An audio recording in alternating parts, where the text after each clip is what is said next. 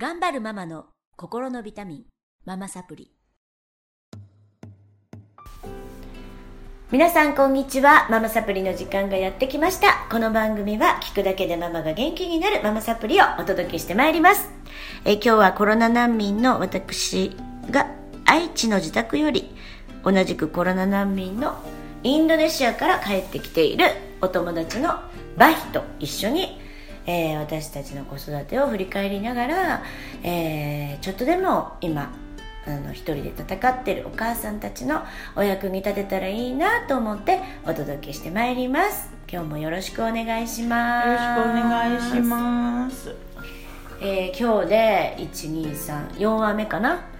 にわたり4週にわたりお付き合いいただいてるんですが、あのー決してねあのすごい今幸せそうだし結構私いろんなママと接してるけどバヒはうーん幸せのハードルが低いうん、そう。かなって思うそうです。そうであの。大変なこと多分悩もうと思ったら、うんいっぱいあって、うん、それですごいわーって悩んでるお母さんもたくさんいる、うんまああのそういう方たちのお悩みとか聞いたりしてるんですけど、うん。バイは悩んでないんだよねいつも、うんそうですね。で私幸せ幸せのハードルが低いって言ったのはもう本当に子供たちには健康でうん。元気にうん。あの楽しくうん。暮らせていれば。うん、もうそれで OK。そうだよね、うん。いやそれがやっぱりできないからみんな欲が出てきたり自分の思い通りうんエゴが出たりするんだけどそれは私素晴らしいなと思って見てるんですよね。うんでそうやって育てた結果バヒはまるちゃんから、うん、あはいはい。こんなん言っていいんかなまるちゃん。聞いてたら嫌かな。聞聞いてはないから聞かへんよ聞かないから大丈夫。あの手紙ね。そうですね。二十歳の成人式の時にね。もうボロボロ泣いちゃったんだけど、うん。すっごくいいお手紙でまあお母さんとお父さんのことを心配もしているし、えー今まで育ててくれたことにすごく感謝みたいなことが書いてあるんだけど内容がねやっぱり私はその3ページにもわたって書いてて、うん。伝わってきたのがあの自分をいつでもどんな時でも認めてくれたお父さんお母さんにものすごく感謝していますっていう内容だったんですよね。いっぱい書いてたけど。えまあそれをちょっとうん大きく表してるのが、ま、るちゃんが浪人した時ね、一年目。あの大学行きたい大学行けなくて、浪人する時にうん。予備校に行きたくないって言ってたんだよね。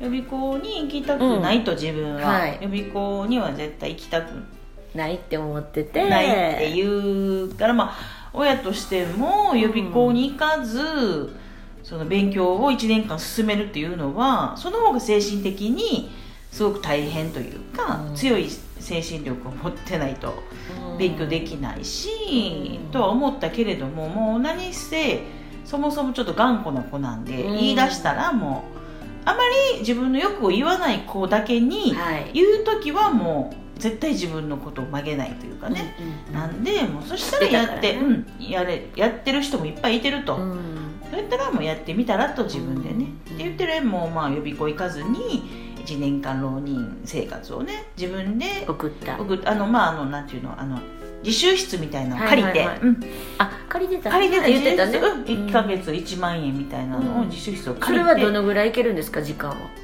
朝から晩まで。あいいんよ。うん。うん。そういうのがあってね今結構。だからそのそれでおいくらぐらいするの？1万ちょいちょいかな1ヶ月。1か月。安いな。安い安いよ。ねもう私初めはあの子の性格そんなに勉強が好きな子じゃないから、うん。あの絶対しないなと思って初めは、うん。だから初めはもうちょっとだけでもバイトしなさいと、うんでその自習室のお金を稼いだらって言って、うん。もうちょっとだけ1日数時間でいいやんと、うん。で朝バイトすることで朝起きるっていうことをちゃんとするようになるから多分自分でやると朝起きないかなと思って、そうね。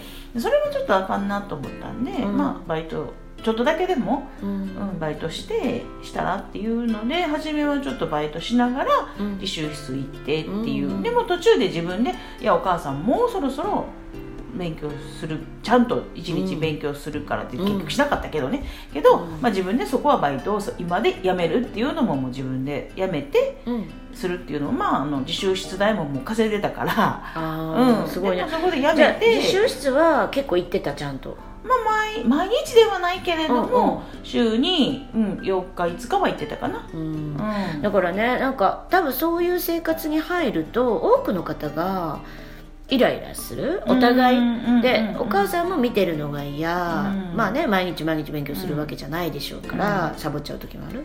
うん。なんだけど ひばまんところってバヒのところって見てたらなんか覚えてるのが合格発表までの時に、うん。長野だかどっかにみんなでドライブ行っあ違う違う合格発表の時ね。た時。あそうそうそうそう、うん。合格発表お兄ちゃんちょっと長野県の方のうんうん。大学を受けてて、うん。合格発表の日にあのツーリング？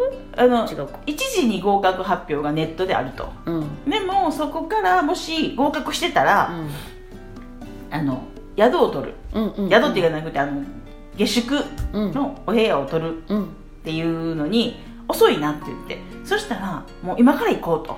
うん。合格発表も。もでももし赤くてももういいやドライブへんからねで、うん。うん。っていうことで朝一番にお兄ちゃんとうち主人と3人でうん。信州の方に向かってうん。途中に合格発表の時間が来て不合格なので帰ってきました。そうなの。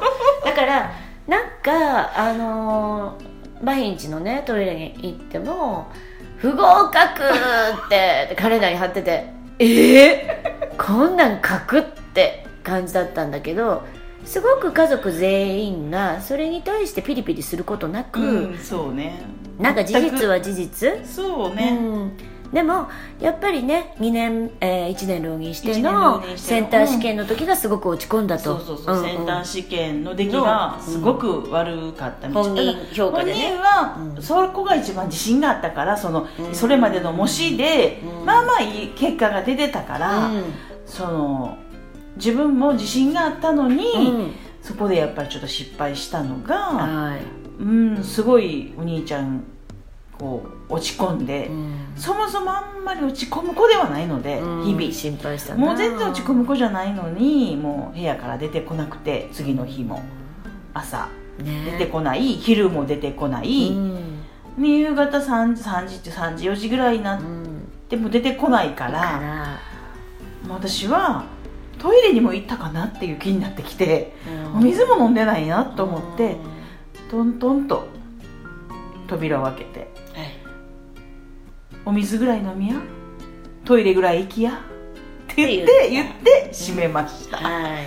ほんなら、ままあ、分かってるって言って分かったって言ってで、まあ、その日の夜ご飯は出てきましたけどはい。まあ1週間ちょっとそういう感じで、まあ、徐々に徐々にあの部屋からこうリビングに出てくる時間は増えたというものの、うん。まあ1週間結構落ち込んでたんで、まあほとんど落ち込むことないこと高学そんなんだったんで結構私もね、うん。あの弟もうん。弟自身も受験生だったんですけど大学のね、弟はもうああのうん弟の大きな子なんででもまあお兄ちゃんがあんなに落ち込むことが今までなかったから、うん。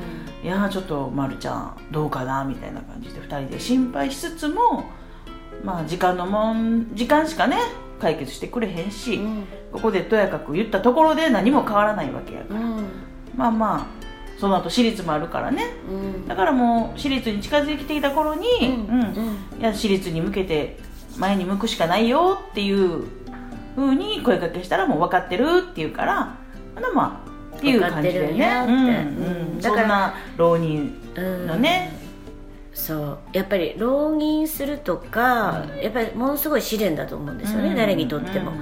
でもその時の親の対応ってとっても難しくて、あのどう声かけていいのかっていうのはあると思うんだけど、うん。いつもやっぱりバイはその子の状態を見てるそのお話聞いてても、うんあ分かってるよって言ったから大丈夫なんやな、で私立に向かってやっていこう。うん大丈夫やで分かってるって言ったから大丈夫、うん。そのやっぱり声のトーンとそのこの顔の様子とそういうのを多分ね気で感じてるんだと思う。うんうんうんそこが私は一番大事だと思っていて、あのお母さんたちって多分見てないんですよね。状況は見てなくて、うんうんうん先回りしちゃう？ああなるほどあねのもうあれもやらせなあかんこれもやらせなあかん。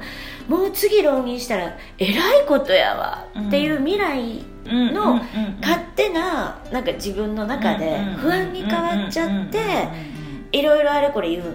よかれと思ってですよ。もちろん愛であのここの予備校がいいんじゃないかはいそこの予備校そんな予備校行かななんてとんでもないよってなるんだけどそんな時こそねごい難しいですけど子供をよく見て大丈夫なのか大丈夫じゃないのか、でやっぱりねそれってちっちゃい時から見てないとわからないのよ、うんうんそれはそうかもね。そうなの、うん。ちっちゃい時から周りの声に惑わされて子育てしてきた人は、多分そこでいきなり見ろって言っても見れなくて、うん。でもね私まるちゃんのお手紙を読んですごい感じたのはそこ見てくれてたっていうことを書いてた。全部がそうだった。全部の文面がこんな俺をあの尊重してくれてありがとう。その通りにしてくれてありがとう。でマジで感謝してます。って書いてたのが泣けるけどな。なんかそこにみんなたどり着いてほしいなってマジで思いました。なのでちょっと出ていただいたんだけど、うんうんうんなんか私たちが向かうところはいい大学に入ることでもいい就職をすることでも、うんね前々回かな、うん。で言った外遊びできるリーダーシップ取れる子になるわけでもなくて、その子その子の形に合った、でもうんその子が選んでいくしかなくて。それ時間かかる子もいるし、すごい後から結果が出る子もいれば、ねめっちゃ早くに夢が見つかる子もいれば、うん。それはもういろいろなん。だけど、子供を見ることうん。うん。そうやねそれだけかなって思っています、いいことっていうのがねその子にとってベストなことそなん。かその世間にとっていいことではなくその子にとってベストなこそとうを考えてあげるっていうのが必要かなっていうのはだからまるちゃんがねあの部屋に閉じこもってた時に、えー朝から、まあ、夕方まで出てこない、うんうん私だったらどうするかなって思って考えてたんだけど、うんやっぱり声をかけたくなると思う、うん親親だったらね、うんお茶持って行ったり、うんうんうんうんあの気使ったりあるいはお説教したり、うんあるいはこう違う代替案。うん。提案、あはいはい。でもねどれも違うんだよね、うん。どれも違っててあのもう私たちが自分のことで思うと分かるんだけどうん。寄り添ってほしいだけ、うんあのただそうなんやって分かってほしいだけ、うんうんうんなんだけど提案することとかまあちょっと教訓を垂れることとか、そういうのってあんまりそうやね。その時は落ち込んでねる時に そうやね。言われたく言わないし。たれくないもんね。だからまあうん。もしかしたらもし下の子が同じようになったら同じ対応をするかって言われたらこれまた違うかもしれないなとは思うそうね。う。んやっぱりそういうのが必要な子もいる。うんうんそうそうそう、から丸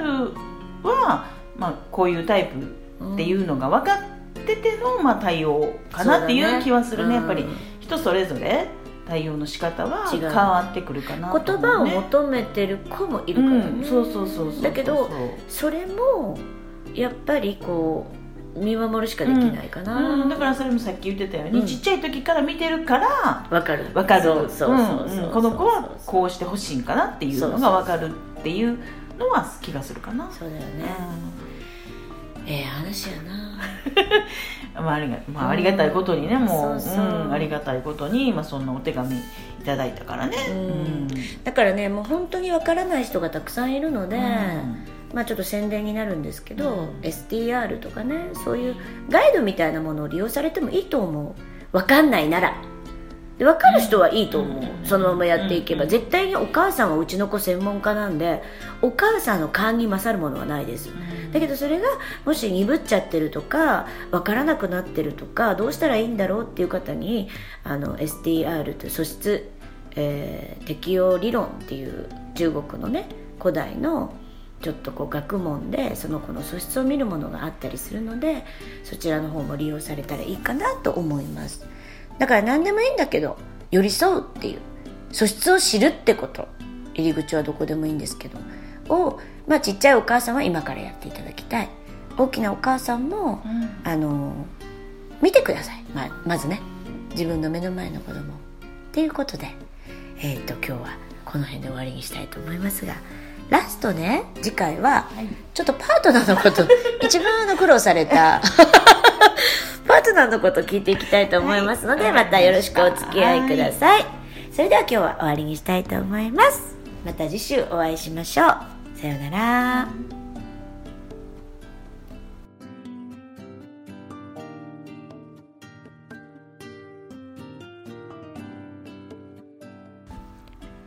いかがでしたか？あなたが笑顔になっていただけたなら最高です。お子さんやパートナーシップのお悩みをズバリ解決。音声ガイド付き、あなたと家族の素質診断をなんとなんと無料でプレゼントしています。タイトルをクリックして詳細欄からお申し込みください。聞き逃さないようチャンネル登録もお願いしますね。それではまたお会いしましょう。